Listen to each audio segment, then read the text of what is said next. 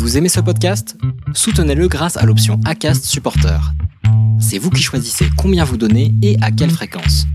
Cliquez simplement sur le lien dans la description du podcast pour le soutenir dès à présent.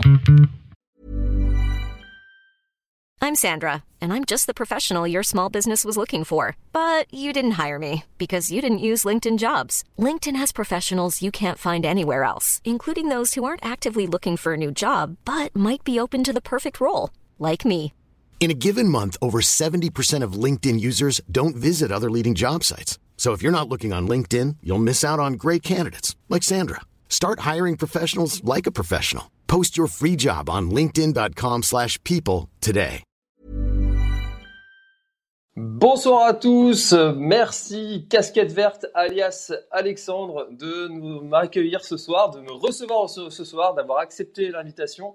Merci beaucoup, c'est un grand honneur de te recevoir pour cette dernière émission de l'année. Merry Christmas, décor tout à fait spécial. Comment vas-tu Alex ou Casquette Verte? Comment doit-on t'appeler?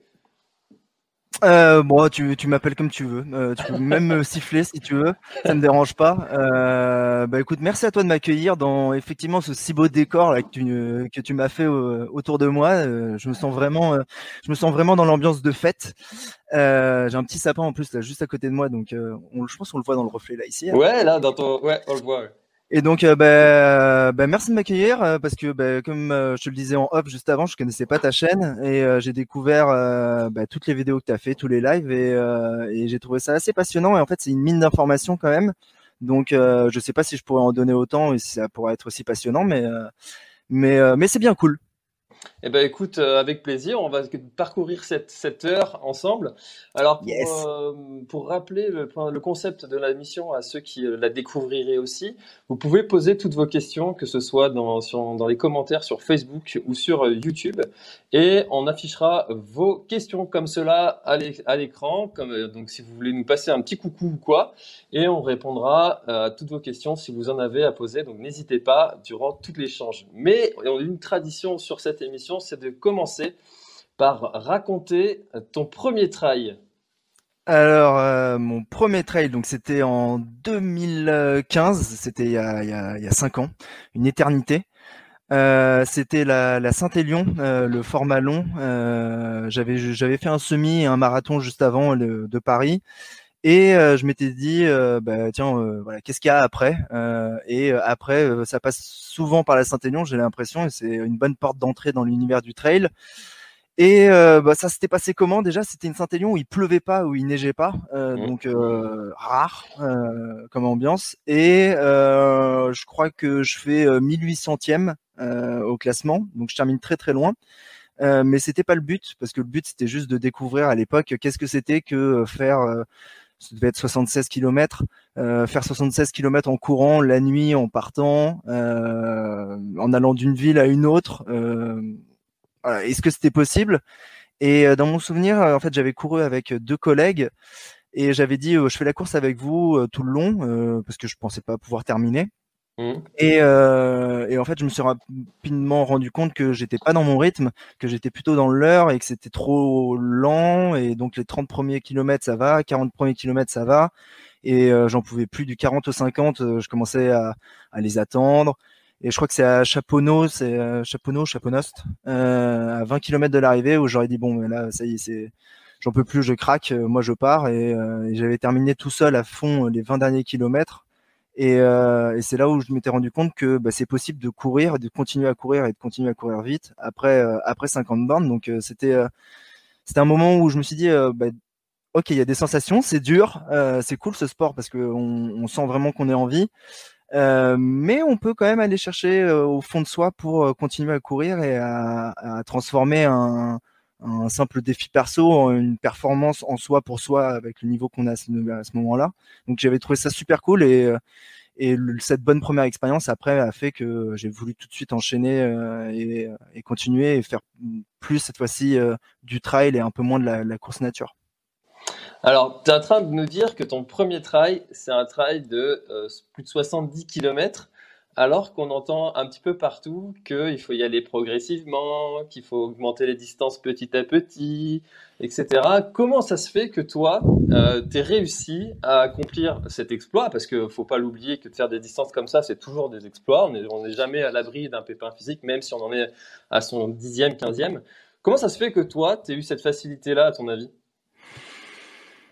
Euh, bah, je me pose encore la question. Non, en fait, en vrai, euh, je pense que justement, je me suis pas posé de question. Euh, dès le départ, euh, je j'ai pas trop écouté les préceptes. Après, ça, c'est ma façon d'être. C'est euh, toutes les phrases qu'on entend souvent de pas plus de marathon, pas plus de deux marathons par an. Mmh. tous les préceptes au niveau de la récupération, de l'alimentation, qui sont souvent très vrais. Mais moi, j'ai pas voulu me poser ces questions. Du moins, j'ai voulu les occulter en me disant euh, allez tu fais à ta sauce et euh, tu verras bien si ça passe ou pas. Et euh, c'est passé et c'est comme tu dis par contre faut jamais oublier qu'à chaque fois c'est très dur. Et moi il y a y a aucun ultra sur lequel je pars maintenant où je me dis ça va le faire, tu vas aller au bout, ça va être simple. à chaque fois, je sais que je vais en chier, clairement, et j'en chie, et c'est dur à chaque fois. Et si je pense que ça a marché, c'est parce que j'avais envie en fait dès le départ euh, de faire à ma sauce. Et à ma sauce, c'était de faire bah, beaucoup de volume euh, pour pouvoir être le plus près possible sur les courses, le plus efficace, le plus performant. Et je pense que il y a une grosse part de, mental euh, de dès le départ. j'ai toujours été en fait un, un grand têtu quand je faisais du d'autres sports quand j'étais plus jeune, euh, j'ai fait pas mal de, de skateboard, j'ai fait euh, pas mal de foot, j'ai fait pas mal de, de soirées étudiantes. Euh, euh, pour tout ce qui était voilà euh, plus sur le skate le skate en fait ça je m'en suis rendu compte plus tard que ça, ça c'est un peu la même chose c'est le skate en soi les six premiers mois tu les passes par terre Mm. Et pour apprendre à faire un flip, faut, faut pas le faire une fois, deux fois, trois fois. Il faut le faire 1000, 2000, 3000, 4000 fois le mouvement avant de pouvoir euh, réussir à le faire de manière euh, aussi simple que de respirer. Et courir, en fait, c'est devenu un peu la même chose pour moi. C'est-à-dire que j'en ai beaucoup, beaucoup chié au départ euh, pour, bah, pour, pouvoir acquérir un volume et pour que ça devienne simple. Et, et maintenant, bah, je, peux courir tous les jours 20, 30, 40, 50 bornes euh, enchaîner le lendemain pareil et, euh, et, ça va être aussi simple que de respirer. Donc euh, l'habitude, c'était une envie vis-à-vis des performances que je souhaitais pouvoir faire. c'était aussi un passe-temps parce que c'est un passe-temps et qu'on aime ça, ça permet de passer du temps. Mais l'habitude, c'était c'est devenu un truc. Euh, c'est dans Forrest Gump, dans le film où il dit ça. C'est euh, puisque je suis déjà allé aussi loin, pourquoi pas continuer? Et euh, je suis un peu tombé dans ce cercle qui est pas forcément bon, mais je pense qu'il peut être néfaste à long terme, même à moyen terme. mais je suis tombé dedans et, et maintenant, maintenant, je suis plutôt en train de me dire que pour pas partir dans une folie, euh, dans une folie, dans une dépendance à ça, euh, je me suis déjà dit que j'allais me mettre une date de fin et que d'ici 3-4 ans, j'allais arrêter de, mettre autant d'implication, en tout cas dans ce que je faisais aujourd'hui. D'accord. Et euh, parce que tu penses que tu vas arriver à une certaine lassitude au bout d'un moment, ou parce que tu penses que ce serait néfaste pour pour ta santé au bout d'un moment, ou parce que tu penses que tu vas te lasser, c'est quoi le Hmm, je pense pas que ça soit une question de lassitude parce que je, franchement, euh, je serais déjà lassé. Si je, si j'avais dû être lassé, euh, courir deux heures tous les jours à Paris, euh, hmm. je me serais déjà lassé, clairement. Mérite la Légion d'honneur, hein, rien que pour ça. Exactement. euh, non, c'est pas. La, je pense pas que ce soit par rapport à la lassitude, c'est parce que c'est parce que je pense que faut faire les à chaque temps une chose. Et là euh, voilà j'avais euh, les cinq dernières années derrière moi et je pense les trois quatre qui viennent j'ai le temps pour faire ça. J'ai pas d'enfant euh, encore. Et je peux me concentrer concentrer presque à fond dans la course. Même si certes j'ai un métier qui m'occupe tous les jours de de 9 heures du matin jusqu'à 19 heures le reste du temps je peux le consacrer à ça et je sais que dans 3-4 ans, ma vie, elle va basculer parce que j'aimerais avoir des enfants. Et euh, je me consacrerai euh, autant aux enfants que je voudrais avoir que euh, au cours, à la course maintenant. Et je pense pas que moi, je serais capable en termes de volume horaire, en tout cas, rien que ça. mmh. de, de réussir à gérer les deux et et ma priorité, ce sera les, les, enfants, ce sera plus la course à pied. Même si je vois maintenant, euh, euh, j'ai vu par exemple Vincent Viette, euh, et je vois d'autres exemples d'athlètes qui, qui ont des enfants euh, et qui arrivent encore à, aussi bien marcher. Donc donc ça effraie, je pense, ma copine, parce que là, elle doit se dire, elle doit se dire, bon, au final, il va peut-être pas arrêter de courir, mais mais pour l'instant, oui, je me suis fixé une date de fin. Pas de lassitude euh, parce qu'il y a une date de fin. Et euh, parce que euh, parce que j'ai encore là des objectifs devant moi. Je pense que j'ai pas fini ce que je voulais faire. j'ai et je suis encore loin de de ce que je pense pouvoir faire. Ok. Et ce serait quoi du coup ton ton, ton, ton end? Qu'est-ce que ce serait qui te ferait qui te ferait vraiment rêver et qui qui dirait ok maintenant que j'ai fait ça je peux mourir tranquille? Euh, bah, pour moi, en fait, le, boss de fin du jeu, euh, c'est la diagonale des fous. Euh, en fait, c'était mon premier ultra, mon tout premier ultra que j'ai fait, je en, en 2017. Et, j'ai adoré cette course. Enfin, tout ce qu'on peut en dire, l'ambiance, bien sûr, mais surtout la difficulté. J'adore me mettre dans une difficulté. Et le truc que je me suis fixé, c'est cette année, j'aimerais bien essayer d'approcher du top 20 et si je rentre dans le top 10, euh, c'est bon. Après, d'ailleurs, je peux mourir tranquille. Ça, ça sera. Et, euh, et, ouais, c'est ça. Le boss de fin, c'est le top 10 de la Diag. Euh, et après, après, on passera à autre chose. Ok, ça marche. Mais pourtant, on pourrait penser que, vu le nombre de kilomètres que tu fais, vu, vu ton premier trail qui est un 70 km, tu aurais un peu le même profil, je sais pas si on t'a déjà dit, de, que Lucas et Qui fait énormément de volume, qui fait pas forcément de, spécifique et qui fait des trails toujours plus longs. Euh, ça, te, fait pas envie d'aller taper des tordus géants, tordus glaciers, des choses comme ça? Si. euh, des géants, ça me chauffe. Euh, Trans Grand Canaria 360, celle de Lucas, euh, ça me chauffe et j'en ai pas mal parlé avec lui en plus, euh, la 360 et, et j'ai calculé avec avec lui il m'a donné ses temps de passage et euh, j'ai regardé euh, bah, les miens, euh, ce que je pouvais faire et je me suis dit que en plus son record était prenable. Donc ça, ça me chauffe, mais mais pour moi c'est pas le c'est pas le sommet de ce que je peux faire. Euh, c'est ça sera une découverte de distance en plus. Euh, ça sera une découverte de je pense de, type de fatigue, de gestion de course différente. Mais ça restera moins. Je sais pas pourquoi on fixe un j'ai mis la diagonale sur un piédestal comme ça et mmh. pourquoi c'est mon, mon truc. Euh, mais ouais, le, le, tort des géants, ça me chauffe. Je sais que je vais le tenter. Je sais pas si je le finirai, mais euh, mais je, je suis pas dans un délire de toujours plus. Euh, c'est bizarre. Euh, enfin, je cours tous les jours. Euh, je, je, fais un énorme volume, mais mon délire n'est pas tellement au final d'avoir le plus gros chiffre à la fin de l'année. même si je me suis dans voilà, je me suis donné ce petit défi là cette année. Euh, Moi, c'est un objectif comme un autre. Hein.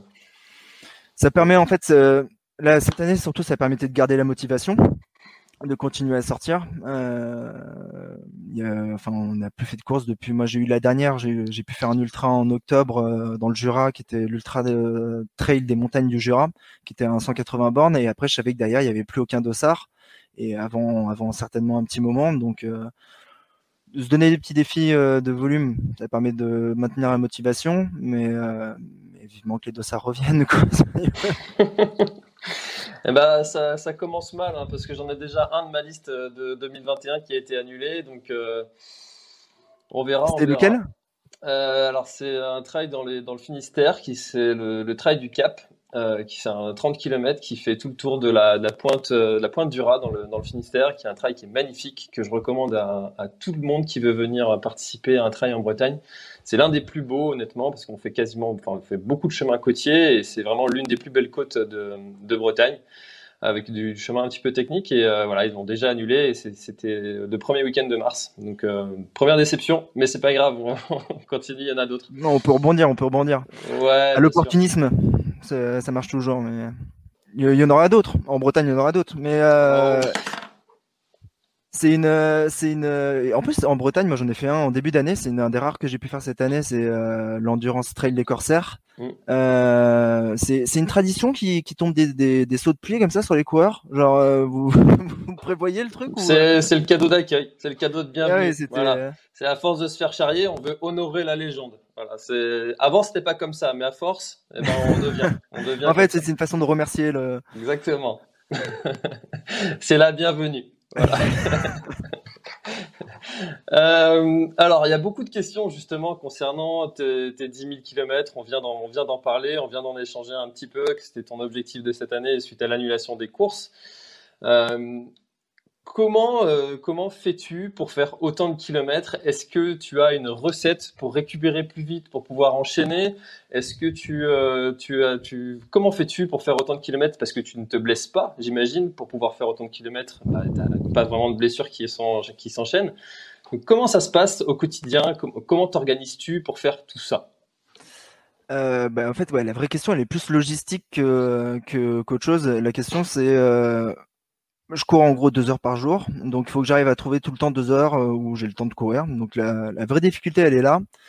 Au niveau des blessures, c'est pas tout à fait vrai. En fait, euh, je, je, me blesse assez régulièrement, euh, souvent donc des, des tendinites. Euh, et là, cette année, j'ai eu un truc un peu plus sérieux, enfin plus chiant, c'est une déchirure de la peau névreuse qui m'a tenu euh, de août jusqu'à octobre. Mais euh, en fait, comment ça se prépare surtout c'est ça fait deux ans ou trois ans que, je cours euh, presque euh, tous les jours. Et donc euh, c'est la force de l'habitude et de la régularité qui a fait que c'est devenu simple enfin que c'est devenu normal et que ça me dérangeait pas. Et partir courir blessé ne me dérange plus parce que je sais adapter ma foulée pour que ça fasse moins mal et pour que je puisse quand même courir. Et d'une certaine manière, euh, c'est peut-être un petit peu du masochisme, mais euh, mais je, je, préfère avoir un petit peu mal aux jambes quand je pars courir, euh, un petit peu mal aux genoux, parce que au moins je ressens que que, que je suis vivant et que et que j'ai bossé les jours d'avant. J'ai plutôt l'impression que en fait, c'est quand j'ai les jambes fraîches et tout va bien, j'ai l'impression de m'être sous-entraîné. Et la sensation d'avoir mal, pour moi, elle s'est tournée euh, comme si c'était euh, une preuve que l'entraînement fonctionne. Euh, c'est très certainement pas vrai. C'est très certainement biologiquement totalement faux et que mmh. et c'est pas un exemple, je pense non plus.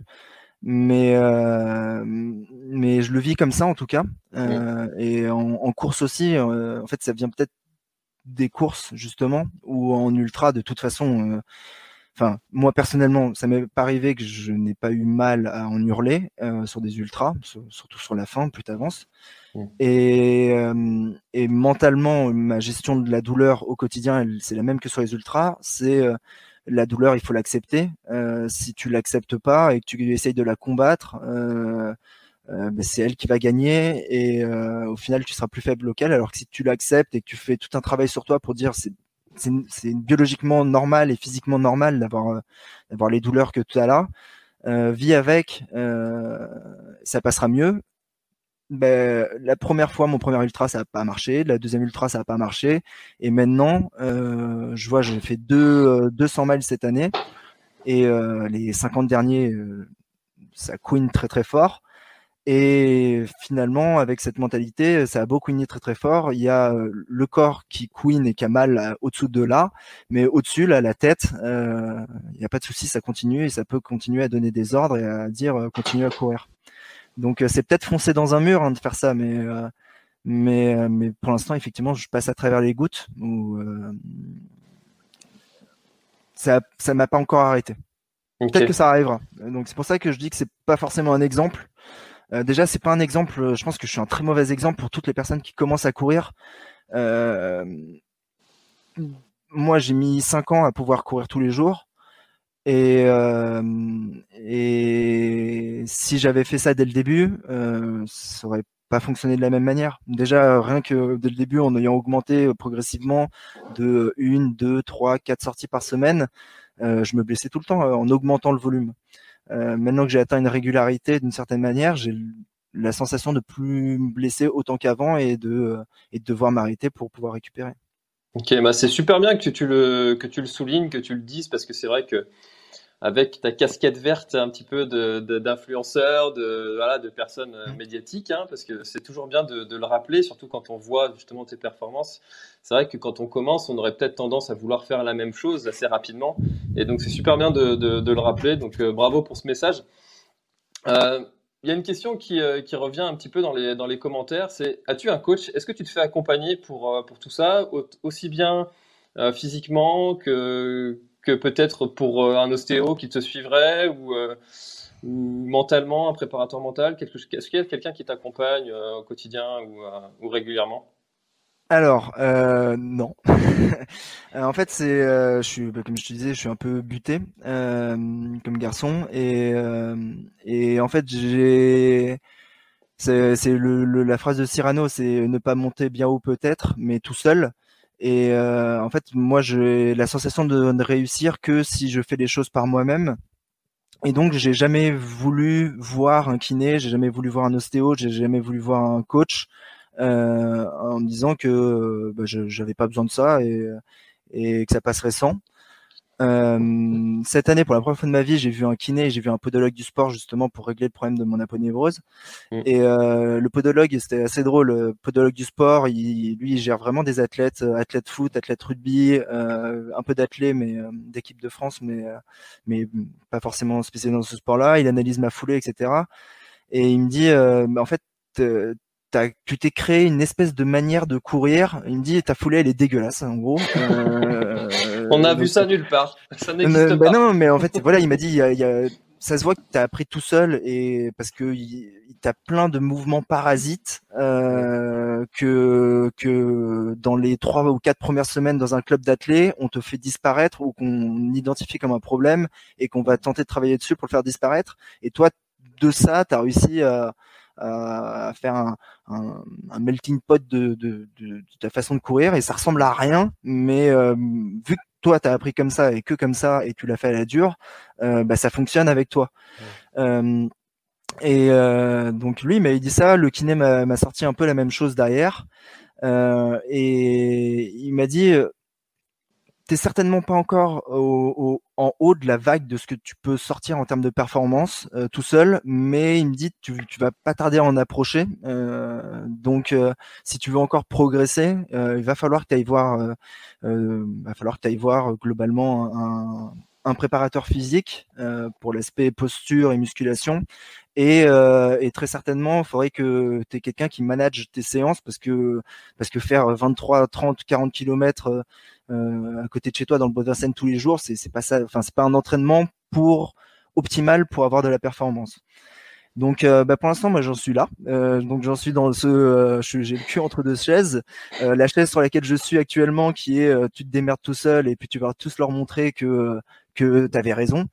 mais je pense que cette solution, elle marchera pas. et donc, bah, c'est pour ça que je tente de j'ai pas encore fait la démarche, mais euh, ça fait euh, plusieurs fois que je fais des appels du pied. Euh, je crois que tu l'as reçu, Jean-Michel Fort Vincent. Je devais, mais au je devais parce que ouais. ouais. Mais tu pourrais lui en parler. Je le recevrai. Il m'a dit oui, donc je le recevrai. mais voilà, et ça fait, en fait, je fais des appels du pied discrets. c'est je, je pense qu'en fait, la seule façon, si je veux pouvoir atteindre mon boss de fin, qui est la diagonale des fous, un top 10, et peut-être réussir sur d'autres courses, elle est de d'optimiser mes entraînements, de ne pas faire du volume pour du volume, d'aller faire plus de qualité, d'aller rajouter du repos, d'aller rajouter de la PPG, ce que je, je fais pas. C'est euh, j'ai jamais, enfin la dernière fois que j'ai fait des pompes, c'est quand j'étais euh, au collège. Euh, la dernière fois que j'ai fait la chaise, c'était quand je faisais du judo et que j'avais 9 ans. c'est donc euh, je sais que si je veux euh, atteindre un, vraiment vraiment un haut haut niveau de performance et faire partie des, des vraies élites, euh, on va dire ça comme ça, euh, faut faudrait que je me fasse encadrer euh, pour sortir de, de, de mon mode qui est tu y vas tout seul et ça va marcher parce que parce que parce qu'il y a un plafond de verre je pense. Parce que là tu te considères pas comme un élite? Ben non, et euh, en fait, en voyant tous les gens que tu avais invités, je me suis dit en fait, je suis un peu un imposteur quoi. Euh, parce que euh, certes, j'ai eu deux trois résultats, mais toi, j'ai pas non plus été tout à l'avant sur les plus grosses courses. J'avais fait l'UTMB qui est en fait pour moi une super course pour savoir où t'en es par rapport à ta pratique. parce que bah, parce qu'il y a un plateau énorme, il y a les meilleurs mondiaux qui sont là, et voilà, tu vas te rendre vraiment compte de là où tu en es. Sur cette course, je, pas de bol, je me suis fait une fracture au kilomètre 50 et j'ai dû abandonner à, juste à Champé au 120. Euh, donc j'ai pas pu voir ce que je valais vraiment. Euh, donc je voilà. Même si il y a deux trois résultats qui sont bons et que cette année euh, j'ai senti qu'il y avait j'avais vraiment encore progressé, que j'arrivais à courir un 100 miles sans m'arrêter, sans marcher dans les pentes. Voilà, je, je pense qu'il y a peut-être quelque chose. Euh, mais euh, mais il y a encore matière à, à, progresser. Et même si je suis élite sur le papier parce que euh, parce que la cote ITRA fait que que je peux être considéré comme élite, je considère qu'il y a encore beaucoup beaucoup beaucoup plus fort que moi et qu'il y en a plein surtout. Et on en discutait juste avant, mais je pense que ça c'est les réseaux sociaux qui font ça ou le fait que je communique beaucoup autour de ça peut donner l'impression que je ne suis voilà que waouh il est trop fort il fait tout ça euh, mais au final, c'est par rapport à ce que d'autres gens réalisent en termes de performance sportive, euh, c'est j'en suis encore loin. C'est-à-dire que je considère que oui, j'ai réussi à quitter le peloton, euh, mais j'ai pas encore réussi à rattraper ceux qui sont tout tout tout de, tout devant quoi. Je commence à voir leur semelle euh, au loin et je me dis tiens là tu te rapproches et finalement c'est pas des extraterrestres ces gens-là, mais euh, mais il y a encore un petit truc, il y a encore une petite marche à passer. Ok. Est-ce que tu fais des, euh, sorties, en, des, stages, euh, enfin des stages ou des week-end shocks ou des, euh, séances un peu plus intensives en, montagne? Parce que, comme le souligne très justement Florent, tu te, demande si tu te sens plus fort sur un ultra qui est roulant, type RTC, donc l'endurance trail des corsaires, ou sur, l'ultra, sur un ultra avec du D+, type ultra 01, où tu fais troisième également? Mais en fait, le D+, me dérange pas euh, comme beaucoup, c'est le D-, surtout quand on habite en ville, parce que je peux me préparer à du D+. La première diagonale, je l'ai préparée à Gravel, c'est une côte qui est à côté de chez moi qui fait 23 mètres de dénivelé. Euh, et donc, euh, c'est pas un souci de préparer du dénivelé positif. Euh, et d'être bon dedans, mais le souci c'est de préparer le négatif. Donc le vrai problème il est sur le négatif et il est surtout pour moi ma, la, ma très grande faiblesse en plus de la descente, c'est le, euh, le technique. C'est euh, dans le technique, il y, a, plus personne. J'étais sur la Restonica euh, en Corse il y a un an et demi. Euh, il y a des cailloux partout. euh, ils rangent pas les cailloux quoi là-bas. Donc, clairement. Mais c'est mais je, je sais que j'ai envie d'y retourner dans cet enfer-là, mais c'est pas un endroit où effectivement je pense être euh, performant.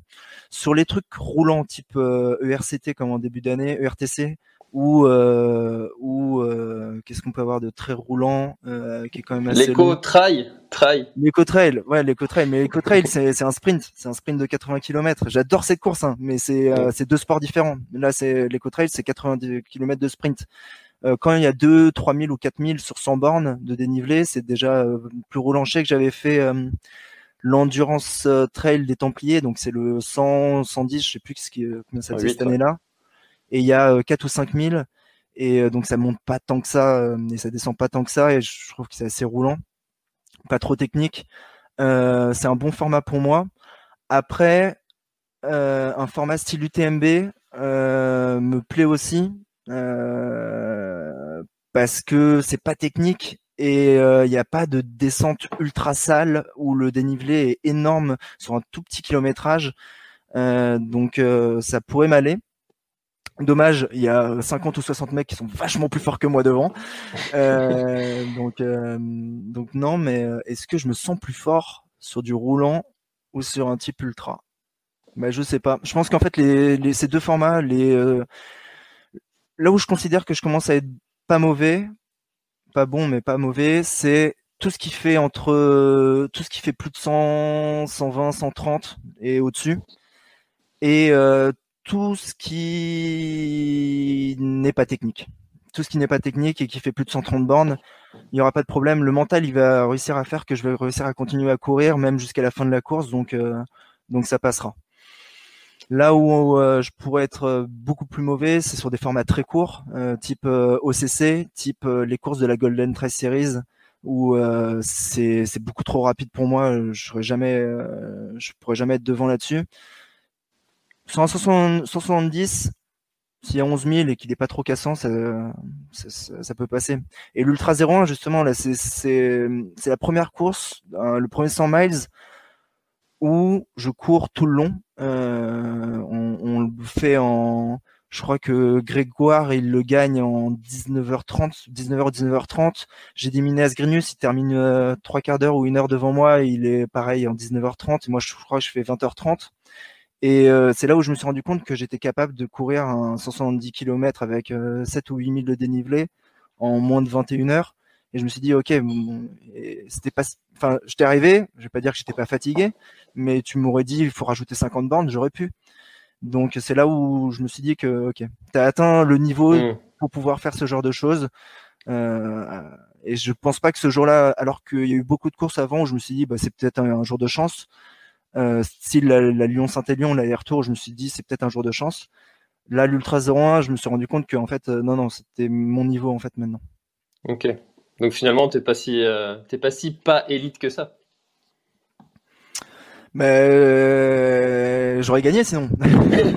j'aurais gagné, j'aurais gagné. Mais non, mais d'ailleurs, petite anecdote sur cette course, Grégoire, donc qui gagne la diagonale l'année d'avant, ou que, bah, ouais, quasiment un an avant maintenant.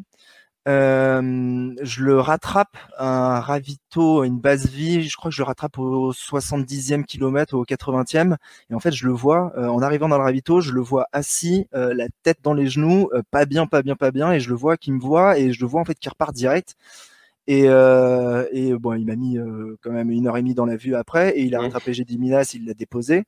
Euh, et on en a discuté en fait juste un petit peu après. Et lui, il avait vécu un, moment vraiment pas terrible. Je crois qu'il euh, il a dû vomir.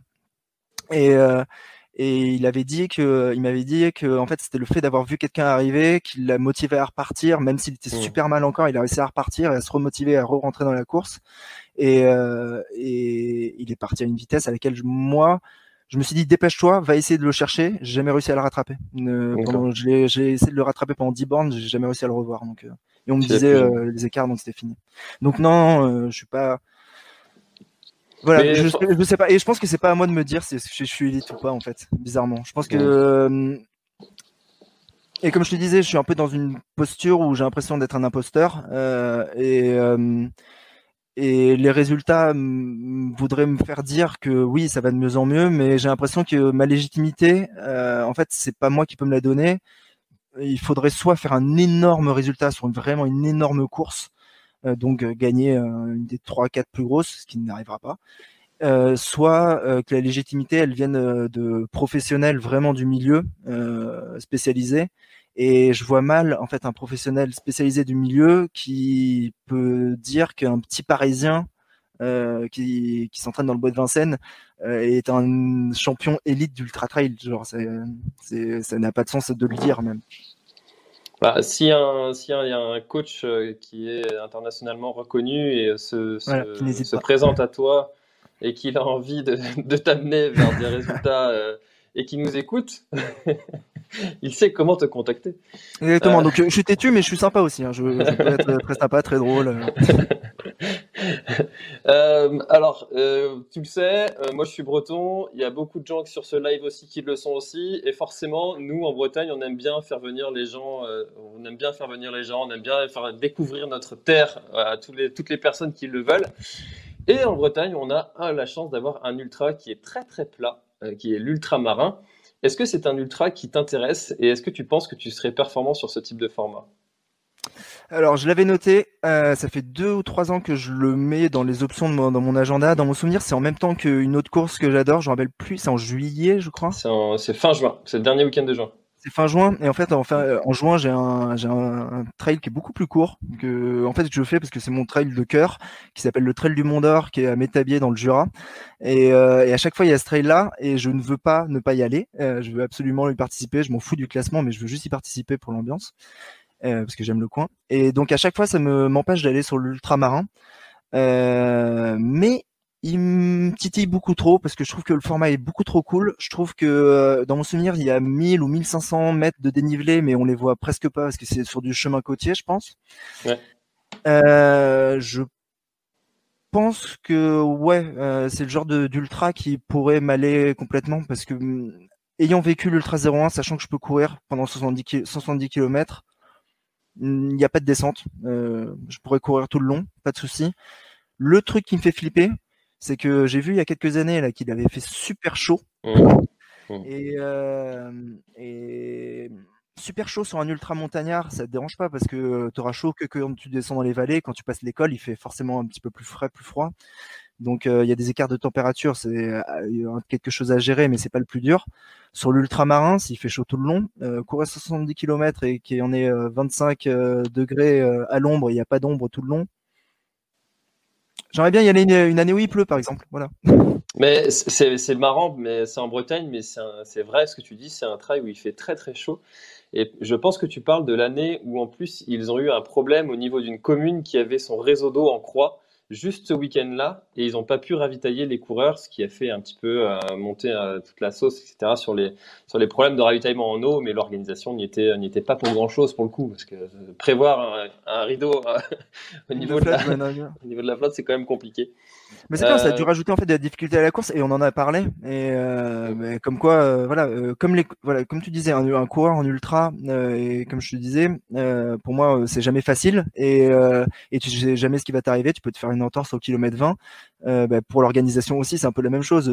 pour eux, c'est c'est un ultra aussi, hein, l'organisation et gérer toute la masse de coureurs, tout ce qu'il y a autour. Et bah, parfois ça plante et et quand on voit qu'il y a des gens qui crachent sur ce plantage, euh, bah, ils ont rien compris. Euh, ils ont rien compris que tout n'est pas tout le temps parfait là-dessus. Et ça rajoute justement souvent. C'est un truc que je me dis souvent, c'est des, des, pires moments, ça fait des meilleurs souvenirs. Euh, plus tu, tu vis un truc difficile et hardcore, bon, il y a des trucs qui sont vraiment trop hardcore et ça reste des mauvais souvenirs, mais, euh, mais souvent tu t'en souviens et tu apprends de ça. Mmh, Donc je pense qu'ils auront de la flotte à vie là-bas maintenant. Il n'y plus jamais. Des réservoirs, des jerrycans. Ils vont, ils vont enlever le sel de l'eau, euh, de l'eau de mer. euh, alors justement, parlons de ta casquette d'organisateur. Euh, comment est-ce que euh, cette, euh, cette, euh, cette, je sais pas trop comment l'appeler en fait, cette, cette idée, cette, cette un peu débilité. oh, beaucoup, beaucoup.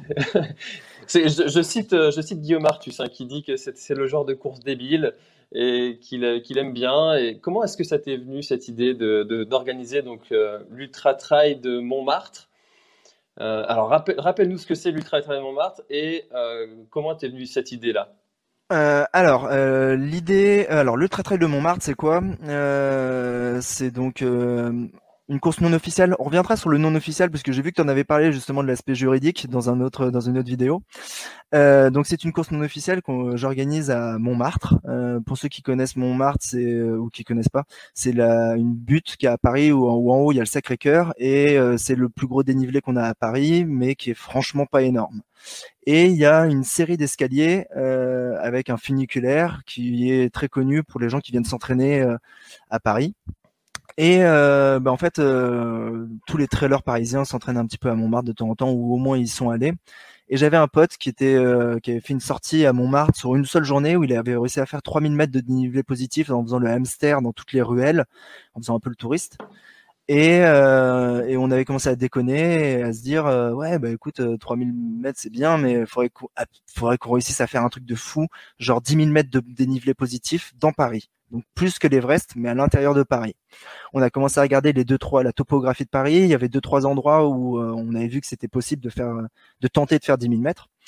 Euh, et le meilleur endroit en fait c'était cet escalier à gauche euh, du funiculaire parce que ça permettait de pas avoir non plus à faire 300 km de distance pour atteindre les 10 000 et donc ben, on s'est dit on va faire l'aller-retour on allait mesurer on a vu qu'il fallait faire 271 fois l'aller-retour et, euh, et on s'est dit bon ben vas-y on le tente. Et au début on voulait juste se tenter euh, à quatre copains et puis après on s'est dit bon non on va on va créer un peu l'événement, on va faire parler de ça, on va inviter des gens à le faire avec nous et justement Guillaume a été le premier à répondre. Hein. Euh, lui il est, il est fanat de ces trucs débiles et euh, en se lançant on se disait pas que c'était possible. Euh, on pensait que personne n'allait l'attendre en fait. Euh, ça, ah oui, vu qu'après moi je suis un peu vicieux, euh, j'avais décidé de ne pas l'organiser un, un, moment cool en automne ou au printemps. Euh, j'ai décidé de l'organiser en fait deux jours après Noël, de manière à ce que personne n'ait pu s'entraîner dans les jours d'avant, que tu aies du champagne, que tu du foie gras dans le ventre, que tu sois pas bien. les conditions météo, voilà, il n'y a pas qu'en Bretagne qui fait moche, à Paris aussi. Euh, en décembre, il fait froid, il fait pas beau. Euh, et cet escalier, il faut savoir que c'est l'escalier le plus touristique de France. Euh, en fait, dedans, il y a que des groupes de Japonais, d'Allemands, de Chinois, d'Américains. Donc, donc c'est un gros bordel très rapidement dans l'escalier. Et donc on, ben, on a fait ça, on se lance le jeudi après le Noël à 22h. il y a une vingtaine de personnes qui étaient venues tenter. Euh, on fait des allers-retours, des allers-retours, des allers-retours, des allers-retours, des allers-retours, des allers-retours. Euh, on passe la nuit, il fait très moche, super froid. Euh, on passe la nuit, dans mon souvenir, au petit matin, sur les 20 à 8 heures du mat, euh, donc au bout de 10 heures d'escalier hein, déjà, voilà, bien abruti. Il y avait, ben, on n'était plus que deux, il y avait plus que Guillaume et moi. Euh, moi, vers 11 heures, j'arrête parce que j'en pouvais plus. et Guillaume était allé au bout. il avait mis 24 heures 50, je crois, donc il est pendant 25 heures, il a monté et descendu un escalier. et et surtout à la fin, t'es, ben, déjà t'as mal, mais t'es un zombie et psychologiquement faire le même parcours sur un ultra, c'est euh, faire autant de dénivelé dérange pas parce qu'il y a le paysage, parce que le paysage change. Là, c'est tout le temps le même escalier et un escalier. Tu peux te casser la gueule en haut, en bas, quand il pleut. Il y a les touristes, ils savent pas que toi, ça fait 271 fois que t'es là. Ils savent pas que c'est depuis 22 heures que t'es là. Il y a des mecs bourrés la nuit. Il y a des mecs bourrés qui sortent de boîte, qui comprennent pas et qui commencent à courir avec toi, à te proposer de la bière. Euh, et donc lui, ben, voilà, il a réussi à terminer la première année. Et donc on s'était rendu compte que c'était possible. Et donc la deuxième année, on a commencé à l'organiser de manière un peu plus euh, en se disant, ben, on va tenter de faire le record et battre le record. Et là, la règle, ça a été, ben, pour être finisher, il faut faire moins que euh, le record de l'année précédente. Euh, et donc la deuxième année, moi je l'avais fait, je crois, j'avais réussi à aller au bout en 18h30. Il y avait deux autres personnes qui avaient réussi à aller au bout. Et la troisième année, j'avais invité deux trois personnes, dont Christophe Nonorg, qui était l'ancien recordman de dénivelé positif sur 24 heures, et qui a réussi à le boucler en 16h15. Et, euh, et donc euh, voilà, on a créé d'un truc débile, on a créé une épreuve sportive qui fait 80 km et 11 000 mètres de D+. Parce que pour la petite histoire, quand euh, Guillaume il l'avait fait la première année, on pensait qu'en fait il fallait faire 271 allers-retours pour faire 10 000. Il fait ses 271 et puis on se reparle la semaine d'après. Il me dit par contre il y a un problème parce que ma montre elle m'annonce beaucoup plus et moi par rapport au tour que j'avais fait, mon dénivelé, je trouvais que ça annonçait beaucoup trop. Et en fait, deux ou trois semaines après, on s'est, on est allé recalculer vraiment euh, avec des appareils un peu plus euh, fiables euh, que ce qu'on avait fait, le vrai dénivelé. Et j'avais en fait oublié de compter deux séries de, d'escaliers qui étaient au-dessus. Donc c'était pas 10 000, c'était 11 600. Donc bon, il y avait 1600 qui se baladaient par là. Et donc on a gardé au final ce, ce format de 271 allers-retours. Donc le 11 600 n'a plus aucun sens, mmh. mais mais on continue à faire ça. Et euh, un autre truc avant de parler du juridique, c'est euh, j'ai jamais eu personnellement aussi mal euh, après une course et les jours après une course que après euh, Montmartre, parce que j'ai beau voilà la diagonale t'as mal après, euh, l'ultra 01 t'as mal après, tous les ultras t'as mal après. là c'est pas mal, c'est c'est un niveau de souffrance ultime euh, parce que je pense que les, escaliers, il y a rien de plus traumatisant que ça. Euh, donc euh, que ce soit les genoux, les chevilles, j'ai jamais mal aux chevilles moi. Et là j'ai mal aux chevilles, ça n'existe pas. J'ai mal aux épaules parce que t'es tordu et que tu montes comme ça. Donc non, ça, ça, peut être, ça peut paraître être une blague. Et justement, moi j'ai beaucoup tourné le truc sur l'humour parce que je trouvais que organiser déjà un truc qui s'appelle Ultra Trail à Paris, ça n'a pas tellement de sens. Euh, mais en réalité, physiquement, c'est un vrai truc difficile. Et, euh, et euh, ben, pour ça, là maintenant, je, bon, cette année, je l'organise pas parce que parce que les raisons font mmh. que je vais pas mettre 20 personnes qui tournent dans un escalier qui soufflent, alors qu'il y a déjà beaucoup de monde dans cet escalier. Mais mon but est de ramener des, des montagnards chevronnés et de les mettre là-dedans et de voir ce que voilà comment comment ils tournent et pour pour leur montrer que c'est un vrai défi physique. Certes, c'est pas de l'ultra trail, je l'ai appelé comme ça, j'aurais pas dû l'appeler comme ça, euh, mais c'est un vrai défi physique. Et juste sur l'aspect organisation, tu faisais en parler. En fait, euh, ben, j'ai zéro autorisation.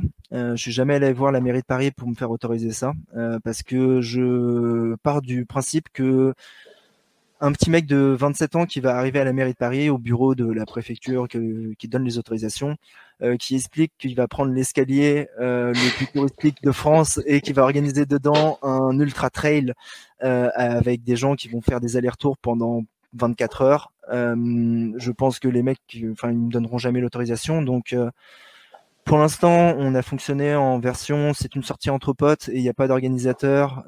et et je sais que juridiquement, s'il y a un problème, c'est pour ma pomme. Euh, donc euh, là, je suis en train de voir justement avec Guillaume euh, si s'il n'y a pas un moyen d'une voilà de passer par une association pour pouvoir avoir une assurance ou quelque chose de manière à ce que même voilà à officialiser le truc. mais je pense que ça va être très compliqué au niveau de la mairie de Paris de le faire accepter. Donc, euh, donc euh, à voir comment continuer à le faire sans que, euh, sans que je risque d'aller en prison ou de mettre des gens en danger. Bah, Mais bien sûr, t'es invité, hein, es invité. Hein, si, si le breton que tu es a envie d'avoir très très mal deux jours après Noël, avec plaisir. Eh bah, écoute, écoute, je vais cocher ça pour l'année 2021 si, si, ça peut avoir lieu. Pourquoi pas pourquoi pas. J'aime bien ce genre de truc complètement débile. Euh, tu sais, j'étais inscrit aussi à la backyard où on doit courir. Euh, hmm. Voilà, j'étais inscrit là-dessus. Bon, j'ai pas pu le faire euh, pour les raisons qu'on connaît aussi. Mais mais j'aime bien, donc pourquoi pas. je retiens, je retiens l'idée. Et mentalement, comment est-ce que tu fais pour, euh, pour tenir, pour euh, continuer à aller, euh, aller au bout malgré la lassitude Parce que là, pour le coup, on peut pas parler vraiment de plaisir. Il n'y a, y a, pas vraiment de plaisir. Enfin, mis à part d'avoir terminé, d'avoir accompli un truc qui, qui reste une folie pour, pour l'extrême majorité des personnes. Comment tu fais mentalement pour, pour continuer alors que tu as envie d'arrêter à, chaque montée? Mmh, je pense que en fait c'est beaucoup aussi dans mon caractère euh, que en fait j'aime beaucoup prendre un truc qui est impossible sur le papier et le transformer en quelque chose de possible. Et euh, et j'adore me prouver à moi-même que j'avais tort de me dire que c'était impossible euh, donc c'est beaucoup ça c'est je cours pas tellement pour les autres je cours pas pour il y, a, il y avait une époque au, début où euh, les réseaux sociaux, je commençais à être un peu plus suivi. Je, bah, un peu, je m'étais tourné là-dedans et ça m'a pas plu. C'est-à-dire que j'annonçais quelque chose et du fait que je l'ai annoncé, au final, je devais le faire par rapport aux mmh. autres. Et c'est, c'était pas tellement, mon, voilà, c'est pas tellement mon délire au final. Et en fait, c'est vraiment euh, me prouver à moi-même que j'avais tort de me dire que c'était impossible. Et, euh, et très souvent, en fait, à l'arrivée des courses. Euh, il y a un peu d'euphorie, mais pas tant que ça. Euh, pas tant que ça en fait. Je suis pas si heureux que ça à la fin. Ça m'a pas tellement apporté une une, une joie absolue. Euh, j'ai passé un bon moment. Euh, j'ai fait ce que je voulais faire et au final, ça vient juste clore toutes les heures et toute la sueur qui a été dépensée sur les trois mois avant et maintenant sur les cinq ans avant. Donc continuer à faire des trucs comme ça et à vouloir aller au bout et ne pas abandonner et à, voilà, aller au bout des choses, euh, c'est plutôt une façon de, de, légitimer ou de ou de, de me dire que j'avais pas fait tout ça avant pour rien. Donc euh, c'est euh, par respect pour le nombre d'heures que j'ai passé à courir avant et à m'entraîner que, euh, que, j'ai envie d'aller au bout. Et donc je suis dans un format quand quand tu te dis ça, c'est un peu dur de, s'autoriser à abandonner ou de s'autoriser à, arrêter, même quand on a mal, même quand on est blessé. Il y a plein de courses où je suis blessé, enfin plein de courses, non, il y a deux trois courses où j'ai été blessé, et j'ai pas voulu m'arrêter. Parce que je, je, me serais doublement déçu. C'est, je, je, me serais déçu sur ma performance sur le jour même. À limite, ça c'est pas très grave, ça arrive d'avoir un jour moins bien ou d'être blessé. Mais euh, je, je, ça serait gâcher tellement de choses qui ont été mises en place auparavant pour que ça marche que euh, ouais. l'abandon n'est pas une option. L'abandon n'est pas option. J'ai abandonné deux fois, euh, fracture sur l'UTMB et euh, l'entorse de ma vie sur euh, l'entorse de ma vie sur euh, la Restonica en Corse. Mmh. Et et j'ai rien appris pendant ces deux euh, abandons. C'est pas une, un échec qui m'a appris quelque chose, même si d'habitude je pense qu'on peut apprendre beaucoup de l'échec. Et c'est là simplement c'est une porte que j'ai pas fermée. Donc euh, c'est il va falloir que j'aille euh, les faire les deux et que j'aille au bout euh, pour pouvoir fermer cette porte et me dire que bah, tout l'entraînement qu'il y a eu derrière, voilà, ça a permis de faire ça. Ça a permis de faire ça. Tu t'es permis à toi-même de réaliser tes rêves, alors réalise-les quoi. Mmh. c'est sûr, hein, quand on passe des heures et des heures à, s'entraîner, à faire des sacrifices aussi, parce que c'est du temps qu'on passe. Forcément, euh, je vois qui passe derrière, il y, a ta, il y, a ta, femme qui est là, c'est du temps que tu passes pas avec elle, c'est du temps que tu fais pas à faire autre chose. Euh, on passe beaucoup de temps à s'entraîner et mm. puis quand on du coup quand on va pas euh, quand on va pas au bout d'un défi qu'on s'est lancé ça, ça, déçoit un petit peu alors après ça a juste un comme tu dis un, un goût de je prendrai ma revanche un jour et c'est ça, c'est ça l'idée, c'est comme ça qu'il faut le prendre. Et c'est du coup, c'est super chouette que tu que tu le prennes comme ça. Est-ce qu'il y a, il y a, il y a d'autres trails ou d'autres défis de ce type, euh, un petit peu débiles, tu sais, comme comme il fait euh, Guillaume, les courses dans les tunnels, là où tu fais des allers-retours, d'autres choses comme ça qui te font envie que des allers-retours dans les dans les escaliers? Bah, j'en ai déjà fait en fait des, des persos. De toute façon, à Paris, c'est simple, on n'a pas de montagne, donc on est obligé d'avoir des idées. Et généralement, les idées qu'on a, elles sont pas très intelligentes. Euh, je sais que cette année, en début d'année, je m'étais fait euh, l'aller-retour entre Paris et Meaux euh, en courant, parce que pourquoi pas, ça faisait 100 bornes. Allez, je partais le matin de mon appart, je rentrais dans mon appart, ça me faisait mon petit ultra dans la journée. pareil, deux semaines après ou trois semaines après, je m'étais motivé. je me suis dit, bah, tu vas faire trois fois le tour de Paris. Donc c'est quand même l'endroit le plus moche quand tu es au bord du périph. C'est le truc le plus crado. Ben voilà, je, je, me suis dit tiens tu fais trois fois le tour de Paname, ça faisait 100 bornes. Est-ce qu'il y en a qui me font rêver? euh, dans les trucs qui sont en fait finalement j'aime j'aime bien m'organiser mes propres trucs. Euh, rentrer dans le délire de quelqu'un d'autre euh, euh j'aurais ah il y, a quand même la Barclay qui me chauffe euh, forcément.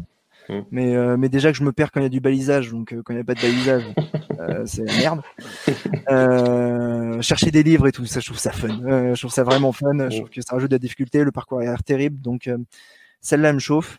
Mmh, il n'y en a pas trop d'autres. et là, je suis en train de me dire que je vais voir comment faire parce que je veux m'en créer un autre. Et en ce moment, je suis en train de me dire que je vais aller de Paris jusqu'à la mer en courant. donc, je suis en train d'essayer de trouver un chemin pour passer pour pour pas avoir à prendre du départemental. Euh, mais euh, voilà, c'est euh, je trouve que en fait c'est fun de prendre une idée complètement débile soi-même et de, de, se la construire. le faire dans un cadre supra-organisé, je trouverais ça moins drôle en tout cas pour moi. Quoi. Bah, en vélo, il y a la Paris-Brest-Paris qui existe. tu pourrais le faire en courant. Ouais, j'ai entendu parler. Je crois que ça fait plus de 1000 bornes. Ouais, c'est un truc. Euh, faut avoir ah, fait... ça, c'est un truc pour Lucas. Ça, ça, Ouais. Truc pour Lucas. Lucas, Lucas, ça dérange pas. Lucas, voilà, euh, pendant le premier confinement, il, m'envoie un petit message. Il me fait ouais, ça dit au déconfinement, on fait un truc foufou. Euh, moi, je lui ai dit ouais, bah il y a un truc qui me tente que j'avais déjà fait 8 tours des 25 boss, donc ça fait 136 km et 8000 de dénivelé. Les 25 boss, c'est un, je sais pas si tu mm. connais, c'est un, un, petit coin sympa, trail à une heure de Paris, dans la forêt de Fontainebleau. Mm. Et je lui ai dit ouais, j'aimerais bien faire 10 heures, j'aimerais bien faire 10 tours, et on était un peu parti sur cette idée. Et euh, je sais plus, trois heures après, il me renvoie un message, il me dit attends, non non, j'ai trouvé un truc, t'inquiète. Euh, en fait, on va faire le tour du très très grand Paris. Et il m'envoie une trace. Euh, ça faisait 650 km. Euh... non, non. Donc simplement Paris à la mer, ça suffira. Ça fera 180 bornes. Il y en a d'autres. Il y, en a d'autres encore, deux, deux, trois petits trucs comme ça. Il y a, y a un mec, un Belge, qui m'a aussi envoyé une idée que je trouve assez intéressante. Elle est de sur la même trace, euh, traversée, je crois, quatre ou cinq pays différents. Euh, et donc il avait, il m'avait montré une trace. On pouvait faire euh, Pays-Bas, Belgique, France, Allemagne, Luxe, et je crois qu'on passait, on terminait en Suisse, et que c'était possible de le faire en une seule trace. Donc il y en a plein des idées là con. Ouais, ouais, ouais, bien sûr. Il y a toujours. Et après, il faut, faut, se lancer. Faut se lancer. Ah bah c'est sûr que c'est sûr qu'il faut, faut, faut, avoir le courage de se, de se dire allez je me lance c'est maintenant faut aussi se le caler dans un programme parce que j'imagine que tu as d'autres courses aussi qui, euh, qui, qui, te font envie officiellement et puis enchaîner euh, toutes ces courses un petit peu un petit peu hard ça peut pas forcément toujours être possible donc euh, donc, euh, ça. Bah, mon, planning de course, euh, là, je me suis fait mon planning 2021. J'ai un ultra par mois et euh, je sais que voilà, ça c'est moi en mode buté ou ben, un ultra par mois. ça me permettra en toute logique, d'après les préceptes qu'on entend, ça ne me permettra de pas performer sur celle où j'aimerais performer. Et je pense que si j'avais été encadré là-dessus, sur un choix de planning de course, le mec il m'aurait dit alors ça, on raye, on raye, on raye. Là, les trois ici, tu les enlèves. Ça, ça sera une course de préparation, donc tu tu vas pas vite dessus pour être bien à ce moment-là. Mmh. Euh, donc. Euh... Et ça, ça, en fait, t'es un petit peu, es un petit peu solitaire. Euh, dans beaucoup dans ouais beaucoup beaucoup mais ça mais, mais je pense... pour ce sport ça aide Ben, ça aide, mais euh, mais voilà, comme je te disais, je pense que je suis au-dessous de ce plafond de verre et que euh, et que hum, il faut que je maintenant je peux je pense pas que je pourrais je puisse le percer sans euh, sans arrêter d'être solitaire et de décider tout seul.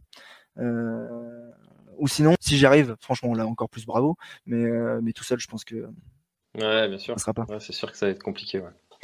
Euh, est-ce qu'il y a d'autres sports qui t'attirent, qui, te font envie, qui, euh, qui euh, que tu te dis, bah, tiens, comme un petit peu un Stéphane Brognard qui, qui se lance sur des, des traversées, des traversées à la rame. Est-ce que toi, tu as d'autres, d'autres comme ça, d'autres sports qui, qui t'animent, qui t'animeraient?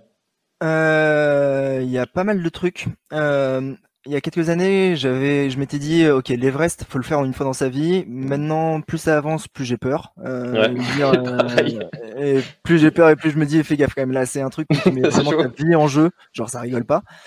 Donc, allez faire le Mont Blanc en fait. ouais, voilà, je vais faire le Mont Blanc. Et, bon, peut-être que je le ferai en courant par contre. donc, il y a l'Alpi qui m'a intéressé un peu. Maintenant, je flippe. Il y a les sports d'équipe. Je pense que j'ai abandonné. J'ai beaucoup fait de handball mais je pense que j'ai abandonné. Euh, j'ai plus envie de ça. Euh, j'ai envie de refaire du skateboard, mais euh, là, je me suis racheté un skate. Il est tout propre, tout monté. Je l'ai utilisé deux fois parce que j'ai trop peur de me blesser et de pas pouvoir courir derrière. Mmh. donc ça reviendra. L'autre truc qui me chauffe, qui me chauffe bien en dehors de la pétanque où j'excelle, c'est j'aimerais bien ouais, faire du bateau. Euh, mmh. Moi, je dis faire du bateau parce que j'y connais rien. En fait, je, je pense que ça va être mon premier, mon prochain délire. Euh, avant de faire de l'ultra, je savais même pas ce que c'était que courir un 10 km. enfin, avant de faire de la course à pied, je connaissais pas cet univers. Je ne savais même pas que ça existait les gens qui faisaient ça. Euh, et je pense que je suis un peu actuellement dans la même position par rapport aux grands navigateurs qui font des grandes traversées et euh, je ne connais rien à la voile. Je, je, je sais euh, voilà, le mot le plus bizarre que je connais, c'est souquer les artimuses. Mais je pense que ça, n'existe pas euh, réellement professionnellement dans ce sport. Et, et, en fait, je pense que la voile, ça va être mon prochain délire, de d'essayer de comprendre comment ça marche, de tenter d'abord, ben voilà, de, de faire quelques bords et d'apprendre sur un petit lac à côté de chez moi, puis petit à petit d'aller voguer sur les côtes bretonnes puis euh, il y a un truc qui me fait rêver, j'aimerais beaucoup traverser euh, un océan entier, euh, l'océan Atlantique, ça me chauffe. Le faire à la rame. Alors comme tu peux le voir, voilà, mes bras, c'est mort, hein, parce que voilà, moi j'ai décidé de muscler plutôt le bas que le haut.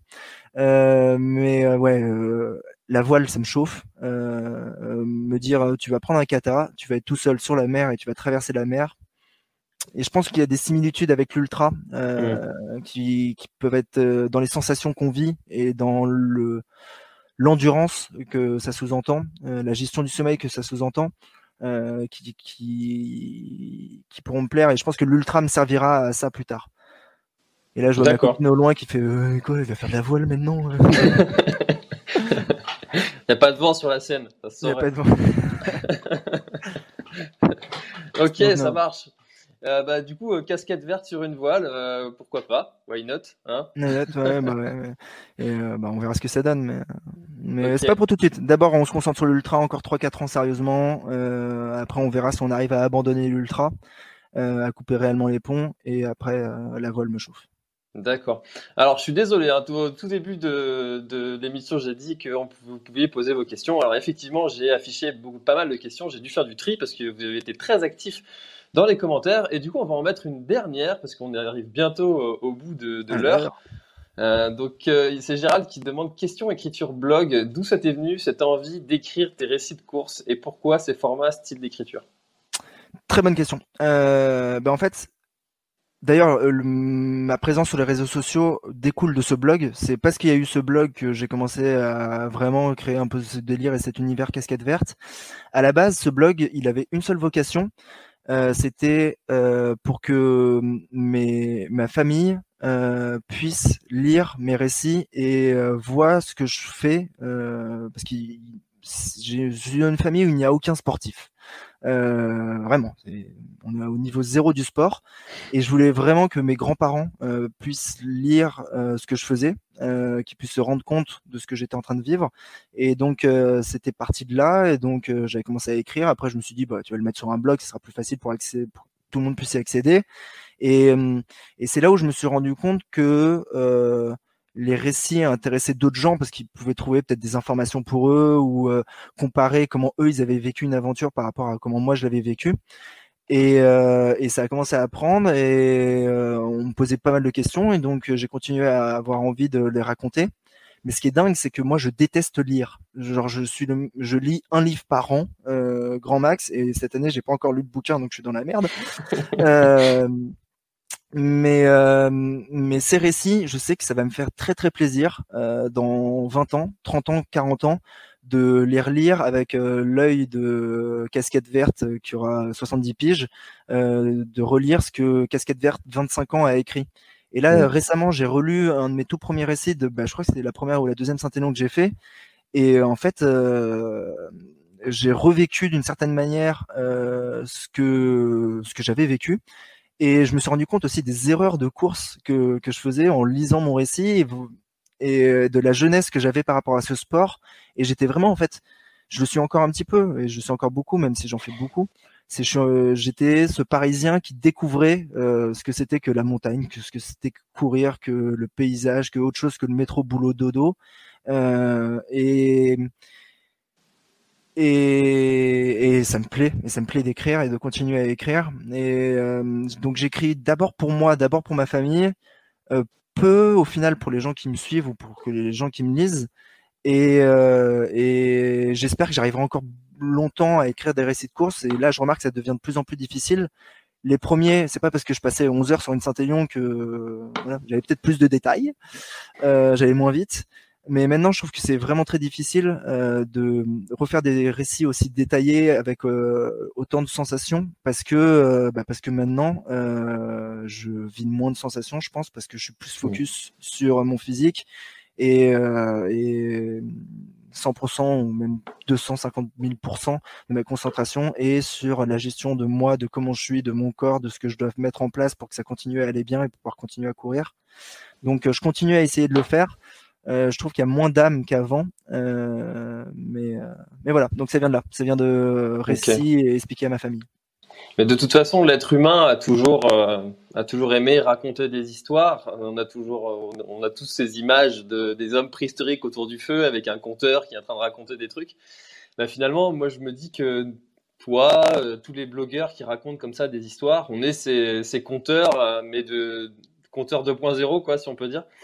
Euh, à raconter des histoires. Et, et, je trouve ça très bien ce que tu dis aussi concernant le, euh, le fait qu'on ressente un petit peu moins d'émotions euh, quand on va être à l'arrivée d'une course, parce que c'est quelque chose que je ressens aussi. Euh, au début, à l'arrivée des courses, je pleurais à chaque fois, systématiquement. Mmh. J'étais tellement fier, j'arrivais à, un niveau d'émotion où je pleurais sur la ligne d'arrivée.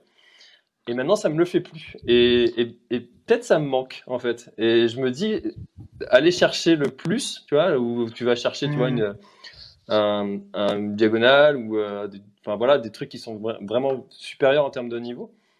Est-ce que toi, c'est quelque chose qui te, tu, tu, ça, ça fait sens pour toi, ce, ce discours? C'est vrai qu'il y a moins d'émotions. Euh, parce que je ne découvre plus, euh, je découvre moins, du moins. Euh, il y a des sensations différentes en course que j'apprécie. Euh, mais à l'arrivée, c'est dur. Euh, à l'arrivée, j'ai pas envie d'aller faire une course plus dure pour euh, aller chercher une sensation. Euh, j'ai pas envie de me dire que euh, c'est pas parce que je suis pas bien que je vais me regarder un film romantique ou qui fait chialer avec les violons, etc. Euh, moi, justement, quand je vais pas bien, je, vais plutôt vivre, tenter d'aller chercher l'inverse. Euh, je je vais pas chercher, ouais, je vais pas aller chercher à me faire vivre une sensation particulière. C'est c'est beau quand ça arrive, ça arrive euh, de moins en moins ou moins fort. Mais ah, je suis pas désespéré que je pleurerai une deuxième fois. C'est non, mais c'est vrai. Je, je, pense que ça réarrivera, mais euh, mais ça prévient pas. Euh, enfin, c'est faut pas le commander non plus. Faut pas espérer pleurer à l'arrivée d'une course et s'imaginer à l'arrivée d'une course. Ah, déjà, euh, déjà quand tu es en course, tu t'imagines la fin et de pouvoir aller boire ta bière, bouffer ton truc. Et qu'est-ce que ça va être bien à l'arrivée? mais c'est une erreur. Moi, je m'interdis à penser à ça parce que parce que parce qu'il faut pas penser à ça pendant la course. Et alors, si penser que ça soit une source de motivation avant, euh, euh, non, je préfère pas. Ok, bah comme dit euh, encore une fois Stéphane Brognard, si le pilote de la Clio il n'est pas dans la voiture, c'est aller à l'accident. Donc effectivement, se, se, projeter à l'arrivée, c'est pas toujours une bonne idée. Ok, bah merci beaucoup Alexandre, alias Casquette Verte. On arrive au bout de cette heure qui est passée extrêmement vite, encore une fois. Euh, où est-ce qu'on peut retrouver euh, l'ensemble de tes aventures et de tes récits et où est-ce qu'on peut te retrouver si les gens veulent en savoir un petit peu plus sur toi? Euh, bah, en tapant casquette verte sur n'importe quel réseau social. je suis présent un petit peu partout, que ce soit Facebook, Instagram, Twitter, Strava, sur les blogs. après, après, bon, c'est, j'ai pas non plus du contenu qui est super fun, je trouve. Peut-être Insta, ça peut être drôle à suivre. Après, le reste, c'est euh, c'est en fait je poste mon entraînement et peut-être mes petites idées euh, au moment des entraînements, mais euh, je fais pas de l'inspirationnel ou je fais pas des trucs qui vont être intéressants comme savent le faire Antoine Guillon par exemple. Je trouve que c'est super ce qu'il mmh. poste. donc ouais, ou sinon si vous si vous aimez bien les récits de course, sur mon blog il y a des trucs qui peuvent être longs et sympas. Si vous avez un long trajet de train, ça peut être pas mal. Ok, super. Bah écoute, on mettra tous les liens, enfin je mettrai les liens dans la description. Euh, qu'est-ce qu'on peut te souhaiter pour 2021 euh, euh, Que le maximum de courses que je veux faire ait lieu, déjà. Mm. une belle perf sur l'UTMB. Une énorme perf sur la diagonale des fous. Et pas de bobo grave. Pas de bobo grave. S'il vous plaît, pas de bobo grave. C'est bon, t'as donné cette année. Ouais, ça suffit. La, fracture l'année dernière, ça m'a, ça m'a, ça m'a montré que euh, c'était trop chiant d'être pénalisé et de pas pouvoir courir, et donc euh, de pouvoir continuer à courir, euh, ce sera le, le, le, la chose que j'aimerais pouvoir continuer à faire tranquillement et qu'on m'en va pas. Ok, bah voilà, continuez à courir. Voilà. Je te remercie, c'était super cool et bah, c'était les fêtes avant les fêtes, donc bah, bonne fête à toi. Puis euh, je sais pas si tu as des vacances ou quoi, mais euh, profites-en pour aller t'entraîner de manière à ce que je vois aussi ta casquette bleue euh, sur les courses me passer devant. Ce sera avec un immense plaisir. Ça m'étonnerait. On se verra au départ, au départ avec grand plaisir, mais après je ne verrai que la couleur de tes semelles et encore pas pendant très très longtemps. Mais, avec grand plaisir. Euh, surtout si c'est sur l'Ultra Trail de Montmartre, on risque de se croiser un petit peu plus souvent. Allez, tu vas voir, c'est, euh, as, l'occasion de discuter sur ce trail. eh ben, écoutez, merci beaucoup à tous encore une fois d'avoir été très présents dans, dans l'espace des commentaires. C'était encore un très très grand plaisir pour cette dernière de l'année. On reprendra en début d'année. Moi, je fais une pause pendant effectivement 15 jours. Donc, il n'y aura pas d'épisode pendant deux semaines, enfin, même trois semaines. Le prochain sera dans trois semaines. Et je vous garde la surprise parce que là, j'ai un planning qui est bouclé jusqu'à février. Donc, euh, avec des invités qui seront très passionnants, très intéressants. Donc, euh, voilà. Bah, si ça vous intéresse, n'hésitez pas à vous abonner pour ne rien rater. Eh bien, écoutez, à tous, une très très bonne année, très bonne fête de fin d'année. Et puis encore une fois, merci beaucoup Alexandre d'avoir passé ce moment ensemble. C'était vraiment très très très sympa, très enrichissant. Merci beaucoup et bonne soirée à tous. Merci François, ciao Merci d'avoir écouté cet épisode jusqu'au bout. Si tu es encore là, c'est sûrement que l'épisode t'a plu, donc n'hésite pas à le faire savoir autour de toi et à t'abonner pour ne louper aucun épisode. J'ai mis tous les liens dans la description, donc n'hésite pas à y jeter un œil. À la semaine prochaine. Bye bye. Envie de faire équipe avec quelqu'un qui partage votre mode de vie et vos ambitions? Découvrez The League, l'application de dating premium qui comprend vos exigences. Votre vie amoureuse mérite mieux que des matchs nuls. Chez The League, on ne vous demandera jamais de baisser le niveau. Nous savons comme votre temps est rare et précieux.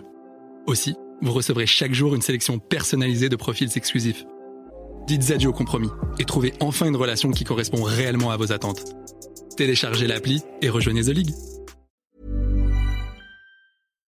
Voilà, l'épisode est terminé, j'espère qu'il t'a plu. Je t'invite à aller checker NAC, comme je t'en ai parlé au tout début de l'épisode, avec le code PlanetTrail, P-L-A-N-E-T-E-T-R-A-I-L.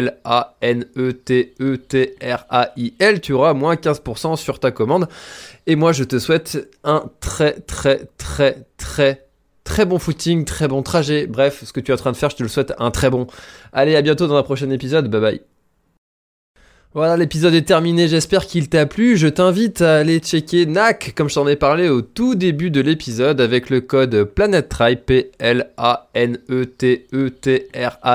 Tu auras moins 15% sur ta commande. Et moi, je te souhaite un très, très, très, très, très bon footing, très bon trajet. Bref, ce que tu es en train de faire, je te le souhaite un très bon. Allez, à bientôt dans un prochain épisode. Bye bye.